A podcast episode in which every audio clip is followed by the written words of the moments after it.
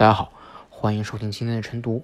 我是李晨啊。今天我们来聊一个话题，我们不聊具体的新闻啊，我们聊一个话题啊，就是聊聊阿根廷啊。大家都知道啊，明天啊，大家可能听到的时候已经是明天早晨了啊。阿根廷和这个卡塔尔的最后一场比赛啊，我们现在先不说，我们不预测这场比赛的结果怎么样啊，我们不说，我们不在这里预测，我们来说一说阿根廷足球的问题。啊，最近很多很多很多球迷都在讨论这个问题，就是阿根廷怎么回事儿？阿根廷怎么了？阿根廷为什么踢成这个样子？啊，嗯，其实这是一个怎么说？呃，这个用一个形象的比喻来形容现在这个问题呢，就是什么呢？就比如说有一间房子啊，它里边本来住着人，然后呢，忽然有一天啊，这个房子里钻出一只大象，哈，这只大象呢。啊，人们都看到了，但是人们呢，啊，都不太想把它当回事儿，或者说不愿意提起这样，或者说不想提起，或者干脆就没看到它，啊，然后这个大象就越来越天天在这个房子里走来走去，但是大家都没有看到，没有理它，直到有一天，啊，这只大象呱嚓啊，把这个一个房子里面一根柱子撞倒了，这时候人们才啊，如同第一次看到一样，说，哎呀，这大象怎么有只大象啊？这大象为什么要把房子撞？啊，谁把大象放进来的呀？这就是现在阿根廷足球的问题，就是什么呢？就是很绝大多数的球迷是不太了解，或者说不太清楚，也没有太关注过阿根廷足球这些年发生了什么。但是每当阿根廷足球成出问题的时候，或者说比如说啊，不管是拿亚军也好啊，小组出表现也好，只要当这个时候，很多人又喜欢提起来，哎，然后似是而非提出一些问结论来啊，说阿根廷足球怎么怎么样。阿根廷这个足协怎么怎么样啊？梅西怎么怎么样啊？这个人怎么样？那个人怎么样？然后最后结最后结论上升到一个民族性上，说阿阿根廷不行，阿根廷这个国家不行，阿根廷这人不行啊？怎么说呢？这个话题啊有些大啊，但是肯定不能这么讨论啊。就是我呢，我我也不敢说我对这阿根廷足球这只大象啊有多深入的了解，我不敢说。啊，我毕竟国内还是有这方面的专家在的，但是我想说的是，我可能作为一个过去这四年到五年的时间啊，嗯，基本上阿根廷国家队的每一次集训、每一次大赛啊、每一场新闻发布会啊、大部分的采访、训练啊，都写过、看过啊、听过的人啊，我做给大家简单聊一聊阿根廷足球出了什么问题。大家姑且一听啊，里边肯定有一些话题，有一些理论，有一些结论是不对的，或者说不合理的啊。大家姑且一听，觉得有没有道理啊？呃，我们说这个话题之前呢，我先说，呃，一些大家非常常见的一些理论啊，比如说最常见一个理论，阿根廷足球为什么不行？阿根廷足协腐败啊，这句话有没有错？没错，阿根廷足协是很腐败。尤其是在格隆多纳啊，就是之前阿根廷叫阿根廷足球的沙皇啊，格隆多纳老爷子当政期间，阿根廷足球确实很腐败，阿根廷足协确实是格隆多纳家族一手遮天，这一点没有什么疑问啊。包括格隆多纳死之后，也有很多人的清算，对他进行清算，这一点没有问题。但问题是，阿根廷足球现在的问题能够归到格隆多纳身上吗？我先跟大家说一个一个一个一个事实啊，绝大多数的足协都是有钱权交易，都是有各种各样的利益啊，也是有不同程度的腐败。大家听好，不同程度的腐败情况，任何足协都逃不了这个这个问题，包括大家啊可能熟悉一些的西班牙足协啊，大家要知道。西班牙足协在前任主席，我们去呃去年啊，去年刚刚被捕的比拉尔啊，我们的比拉尔老先生啊，当政二十多年，啊时时长不不不低于格隆多纳。比拉尔当政的时候，西班牙足协腐不腐败？那不腐败程度可能不亚于阿根廷足协。比拉尔家族在西班牙足球界影响力大不大？那不亚于格隆多纳家族啊。但是很讽刺的是。在这期间，西班牙国家队哈拿到了一个世界冠军，两个欧洲冠军啊，这都是比拉尔当政期间的事情。而比拉尔去年下台之后啊，换上来了我们亲爱的卢比亚莱斯先生，哈，卢比亚莱斯先生一向是标榜自己是啊斗士啊，反比拉尔的斗士啊，他是工会出身啊，球员出身啊，一向是把自己打造成这个正义卫士。但是西班牙国家队出了什么情况呢？啊，草率啊，世界杯打到八分之一决赛回家，被俄罗斯淘汰啊，大家认为。这是能阿根廷足西班牙足球，呃，难道是因为啊，这个上来了一位更加看上去更加清廉的主席，然后结果出局了吗？很显然也不是这个道理，对不对？那么所以说明一个道理就是，腐败啊，足协腐败对于国家队的成绩有没有影响？会有影响，但不是决定性的啊。我们再来说下一个话题，有些人说阿根廷足协为什么不行？啊，有些人说阿根廷足球青训不行，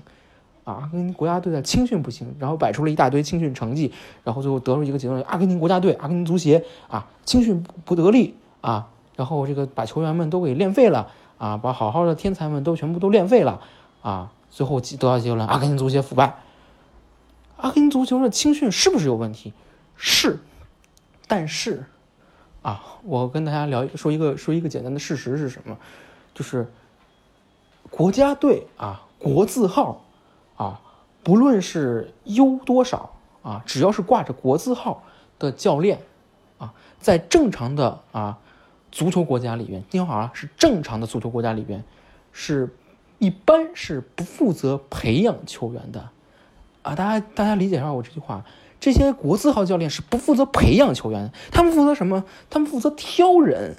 啊，他们负责选人。他们是负责，比如说每次，哎，我看到这个这个俱乐部这个球员，哎，不错，苗子不错，哎，我把他带带到国家队来啊。每一次，比如说到了国际比赛日啊，把这些球员我觉得不错的海球员带过来，我们练个一星期多一点，打两场比赛，一场比赛，然后再放回各自俱乐部。大家可以想一想，一年到头国际比赛日就那么几个啊，一个月一次啊，有些时候还没有国家国际比赛日。合起来可能连一个月到两个月都不够，而且还是分散拆开的，啊，大家认为在这样的一个情况之下，国字号的教练能对这些球员啊，这些小球员们形成多大的影响呢？大家想一想，他们能，比如说这个球员啊，以前左脚不会踢啊，不会踢任意球啊，在我来国家队待了一个星期，又回去，哗，左脚练成金左脚了啊，比如说这个球员。啊，以前啊，速度啊不行啊，然后来国家队集训一个星期，回去以后，哎，飞毛腿了，大家觉得这可能吗？啊，当然极端情况下是有可能的，啊，不排除这种极端可能性，但正常情况下，大家说我们说正常概率下，这种情况下不可能发生的，啊，所以说国国字号的教练是不负责培养球员的，大家听好这个话题，不负责培养球员的，培养球员的任务在俱乐部的教。青训教练们手上，啊，所以说国字号教练，你如果说你说阿根廷国家队把球员们练废了啊，把球员们都毁掉了，这这个句话有是讲道理是有些冤枉的，是被背锅的。我这个球员都不是我培养出来的，我只是负责挑人，我这我挑个人怎么就能把人练废呢？对不对？这这不合理呀，对不对？那么好。我们说到这个话题，我们可开始接近这个话题的核心部分了。那到底出阿根廷足球出了什么问题？我们说，足球这项运动啊，核心是靠人来踢的，人才是决定球怎么踢的啊，不是说球场球场之外的这些人，教练也好，足协的官员们也好啊，呃，队医也好，理疗师也好啊，什么甚至我们说媒体记者、球迷也好，他们对于球场上啊。当然会各自施加各自的力，他对这个比赛的结果会施加各种各样的力，就像你在施加力。但是总有一个力是最核心的，是什么？是球员本人。这些人他们是最这个足球比赛的结果施加最核心的力的。那好，如果足足球比赛在绝大多数情况下，如果结果出了问题，大多数情况下都是球员自己的问题，是球员你要么实力不行，要么你自己的这个啊。在战术执行上不行，那好了，我们说阿根廷为什么这些年啊出不了好球员啊？大家看到这这已经好像好很多球迷都说阿根廷这已经很多年出不了好球员，为什么出不了好球员？出在哪？问题出在哪？出在俱乐部上啊！我相信很多球迷，绝大多数球迷，甚至很绝大多数自称为阿根廷球迷的球迷们，都不太了解阿根廷的俱乐部们干了什么啊！我在这里跟大家随便说几个啊，说几个事实啊。很多球迷可能会喜欢说啊，这个呃，阿根廷这个俱乐部啊水平差啊，阿根廷这个俱乐部，阿根廷足球啊水平差，阿根廷联赛水平差啊，喜欢说这样的，喜欢摆出这样的道理啊，是这个这个道理从表面上听来说是没有什么错的，没问题。阿根廷联赛可能确实和，比如说别说和这个英超、西甲了，可能和比如说像葡超。啊，法甲这样联赛比可能都不太不是一个水平上，但问题在于，我跟大家再说一个事实：阿根廷联赛是南美水平最高的联赛哈，大家不要不要以为这是一个笑，这是一个事实。阿根廷联赛是水平最高的联赛，啊，高于啊，比如说巴甲，啊啊，比如如果算算上中北美的话，高于啊墨西哥联赛。但是墨西哥联赛本身确实很有钱，阿根墨西哥联赛是要比这个阿根廷联赛要有钱的，但是阿根廷联赛的水平是要高于墨西哥联赛的。但是问题在于，为什么现在阿根廷足球的水平反而不如，比如说巴西，甚至乌拉圭，甚至哥伦比亚？现在我们看到哥伦比亚已经在实力上已经其实是已经反超阿根廷了。为什么？我们来说一个事实，我来给大家讲一个。一些大家可能不太了解，但是实际上很重要的细节，大家前一段时间可能都看到了，呃，这个西班牙啊，就叫做我们叫做管它叫 La Liga，或者叫西甲希望之星杯啊，这个比赛就是一帮十几岁的小朋友们啊，在这个打打，比如说十一打十一啊，或者七打七啊，这样一个小场比赛啊，每年都踢啊，踢得很红火。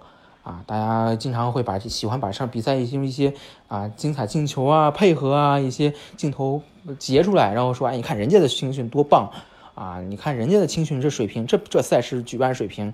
啊！大家喜欢聊这些东西。实际上，像 La Liga 这个 Promise，就是希望西甲希望之星杯这样比赛，在欧洲是非常多的啊。这种各种各样的这种高水平的少年、青年的这种邀请赛。邀请的不仅是本国的球队啊，Liga Promise 他自己也会有自己的国际赛，比如说邀请意大利，邀请这个德国，甚至邀请欧洲，甚至之前还邀请这卡塔尔的阿斯拜尔啊打打比赛啊。大家可以想象一下，这是一个什么样的一个什么样的一个情况啊？十几岁的小孩子啊，从小啊从这个小就开始和不同国家的对手在交手啊，打真枪真枪真刀真枪啊。荷枪实弹的打比赛，啊，这是一种什么样的一种锻炼？大家可以想象一下，大家可以再想一下，大家再回忆一下，最近几年的这些欧洲的这些高水平的邀请赛里边，有出现阿根廷的球队吗？我想很少吧。据按照我的回忆，最近几年的拉里卡 Promise 的这个邀请名单里边，已经很久没有出现南美的球队了。为什么？大家可以想想为什么？很简单一个原因，贵啊！大家不要觉，大家不要觉得这个这个很可笑。我今天为因为这个事情，专门和一位啊，也是国内负责就从事这个西班牙语翻译啊，也是搞足球这方面的一个朋友，专门问过这个话题。我就问他，他之前也是对这个，因为他本人是从山东鲁能山东鲁能的青训里边出来的啊。我就和他聊，我说为什么潍坊杯，呃，经常请这个博卡啊这些球队来啊？他就说，呃，他们喜欢来。我说为啥不他们不去欧洲呢？这这来中国踢比赛，这水平肯定不如去欧洲啊。我朋友当时第一句话就说贵啊，这就是很简单的一个道理，就是贵。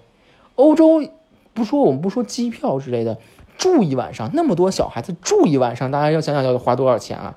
你说来中国，别说。啊，成本低，有的时候甚至是赛事主办方是给你承担食宿的，这是一个很基本的问题。所以说，为什么这些南美的球队，他们啊，小球小球员们，他们从小啊不去欧洲踢球，就来，比如说来中国踢球，啊，很简单一个道理，没钱啊。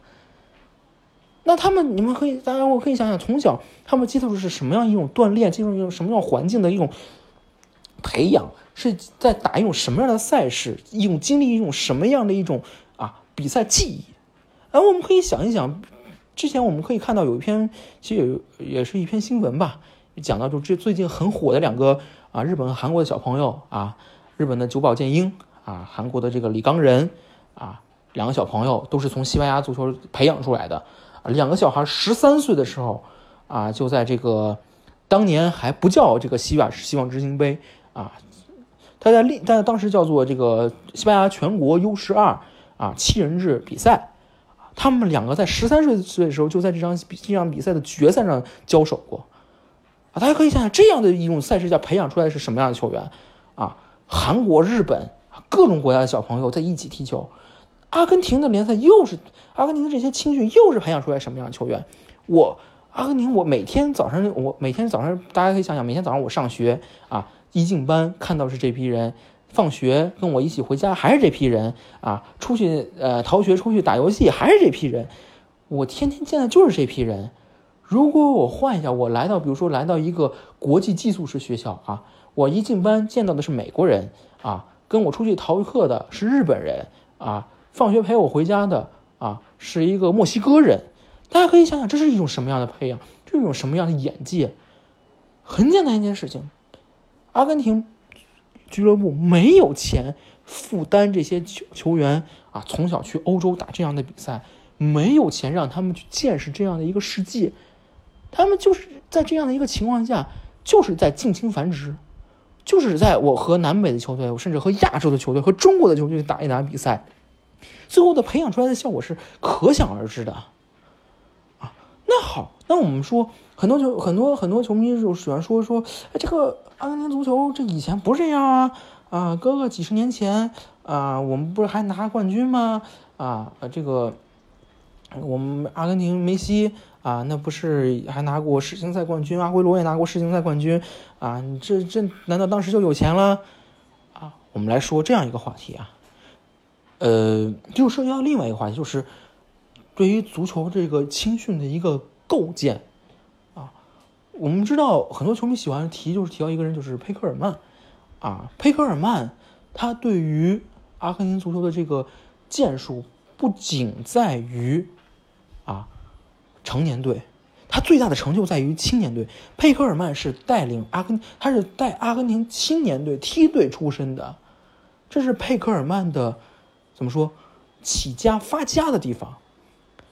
佩克尔曼对于阿根廷，他在上个世纪末、本世纪初那十年，对于阿根廷的青训的一个贡献，是不仅在于成绩上的，是在于一个整体的一个规划上的。所以，当佩克尔曼零六年离开之后，阿根廷青训立刻就没有人在规划了。啊，就说我我选人，我这个我我培养球员，我怎么去找这样的好球员？我怎么让他们踢出来？没有人去想这个事情了。就是我有什么人，我就踢什么人；找什么人，我找什么踢成什么样，我无所谓。我爱是什么样就是什么样，没办法，没有人在操心这个事情了。我们知道，阿根廷足球，阿根廷的近邻乌拉圭啊，乌拉圭足球在过去十几年之间是有这么一个人在负责。啊，这样一个怎么说高屋建瓴的一个规划工作的，这人是谁？就是塔瓦雷斯啊，塔瓦雷斯老爷子已经快八十了吧？啊，八十多岁老爷子，平时拄着拐杖啊指挥比赛。大家可以想想，他是在负责着，就是佩克尔曼当年在阿根廷的工作，就是他现在在乌拉圭的工作。所以乌拉圭足球，大家可以想想，乌拉圭的联赛水平是远远不如阿根廷的联赛啊。乌拉圭的俱乐部也不是那像阿根廷的俱乐部啊，甚至没有阿根廷俱乐阿根廷的俱乐部有钱的。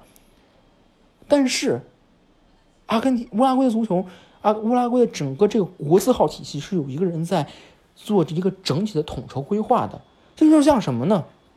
这就像我买足彩一样啊，我有钱的时候啊。我可以搞一个什么几串几啊，什么八串五十啊，极端一点搞个八串七十啊，这样的啊，我我我买个大的啊，我赔就赔了，没关系，反正我有的是钱。但是我没钱的时候怎么办呢？我买个单场胜负啊，我五十块钱啊，我买一个单场胜负啊，赔了就赔了，反正无所谓，这可能风险还小一点，对不对？其实足球就是这个样子。当我有充足的这个人才的时候啊，我可以去啊搞一个八传七十哈，我可以就是大量的选人，我可以无所谓。比如说现在的法国，我就是我人就是多，我就是有这么多踢球人，我数不过来，我选不过来，我怎么选都能凑凑一凑，我怎么选都是一副同花顺。你你服不服？你不服不行啊！可是我没有，可是我我做不到一一抓一把同花顺的时候，我怎么办？那我就精打细算，就像塔瓦雷斯一样，我精打细算，我高屋建瓴，我对他做规划。阿根廷足球现在缺乏一个规划的人。当然，我们说。足球本身是一个很复杂的东西，是一个复杂的一个运转的一个东西。它不是说我靠啊，我靠一个有一个整体有一个人一个强人在给我做整体规划啊，是可以在一定时间之内维持下去的。但是这个强人如果以后不在了怎么办？这是当然这是足球的一个问题。但是在没有啊，在没有一个强大的资源作为支撑作为后盾的情况下，我就是需要这么一个人来做整体规划。阿根廷现在问题是既没有啊丰富的一个人员的一个培养的土壤，也没有一个睿智的人在上方做在上风做着一个精细的规划，这就是阿根廷足球现在的问题。那好了，那我们说讨讨论一下现在的问题，我想大家其实对阿根廷足球的一个问题，其实就有一个简单的一个认识了，就说阿根廷足球为什么发展到今天啊，已经。感觉到已经变成南美二流了，南美三流了，为什么？简单问题，没有人踢球啊，找不到能够踢球的人啊，这就是阿根廷足球现在的问题。当然，我们说阿根廷足球能不能起来，有能起来，阿根廷足球踢球的土壤还在，踢球的土壤还在，但是问题是，他需要有人啊，有钱啊，去把这个土壤培养好，让它长出真正的庄稼来，而不是长出一堆野草来。这就是现在阿根廷足球的问题。那好，那今天的晨读就到此为止。那我们啊，也许明天啊同一时间不见不散。再见。